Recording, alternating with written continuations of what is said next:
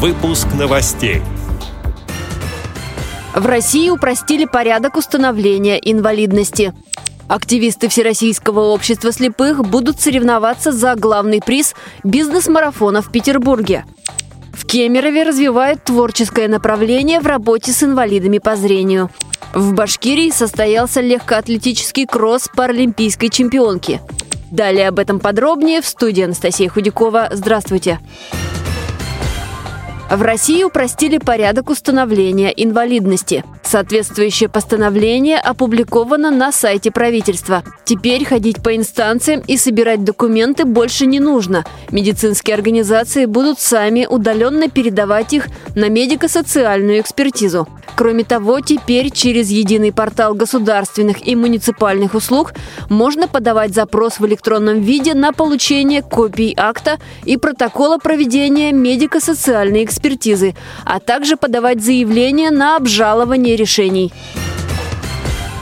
В Санкт-Петербурге 7 июня пройдет бизнес-марафон «12 стульев». Команды приедут со всей России. Соревнования среди представителей Всероссийского общества слепых проходят уже много лет и всегда пользуются интересом. Ведь желание вступить в денежную авантюру, пусть не настоящую, и сыграть на условные деньги привлекает многих. В ход идут эрудиция, жизненный опыт и вера в удачу. Вопросы для бизнес-марафона сейчас активно готовит организационно-методический отдел московского КСРК ВОЗ. Его начальник Людмила Смирнова рассказала подробности денежного конкурса в городе на Неве. Бизнес-марафон, потому что участникам задаются без конца вопросы, вопросы блицовые, они на них отвечают до тех пор, пока уже совсем сил не хватит и деньги пока все не потратят, потому что у них действительно существуют игровые деньги, они зарабатывают эти деньги, отвечая на вопросы, проигрывают деньги, продают вопросы друг другу, то есть какая-то смекалка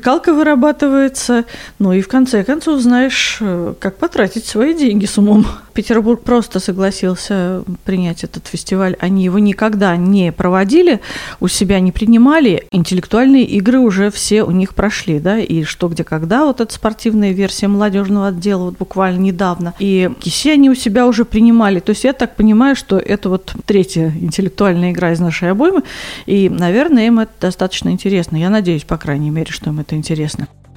Также на этих соревнованиях в Петербурге свою концертную программу представит творческий коллектив КСРК ВОЗ, шоу-группа «Премьер». В Кемерове состоялось реабилитационное мероприятие, которое посвятили закрытию творческого сезона. Там выступили коллективы художественной самодеятельности регионального отделения ВОЗ. Ранее в Кемерове состоялся выпускной вечер участников проекта «Арт-академия. Вижу шире». Занятия проходили при поддержке Фонда президентских грантов. Профессионалы-наставники три месяца делились своим опытом с участниками проекта. Итоги обучения выпускники показали на сцене, поделились со зрителями своим талантом и мастерством. Впереди у этих артистов гастрольный тур по Кузбассу. Также по проекту работала мастерская, где все желающие могли научиться рукоделию. Люди с инвалидностью по зрению плели из бисера, шили мягкие игрушки, платки и не только. Поделки мастеров также были представлены на выставке выпускного вечера.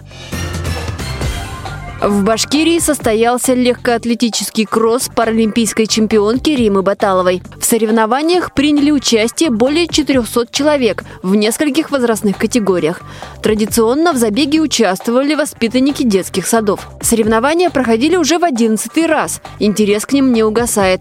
Лидеры соревнований получили из рук прославленной чемпионки медали, грамоты от Министерства молодежной политики и спорта республики, а также ценные призы и кубки от фонда «Молодежь «Молодость нации». Также в рамках поездки Римма Баталова приняла участие в закладке молодежной аллеи в центре села Шаран, где и проходили соревнования. Она выразила надежду, что посаженные деревья вырастут и станут любимым местом прогулок и свиданий для молодых людей, сообщает информационное агентство «Башинформ». Эти и другие новости вы можете найти на сайте Радио ВОЗ. Мы будем рады рассказать о событиях в вашем регионе. Пишите нам по адресу новости собака ру. Всего доброго и до встречи!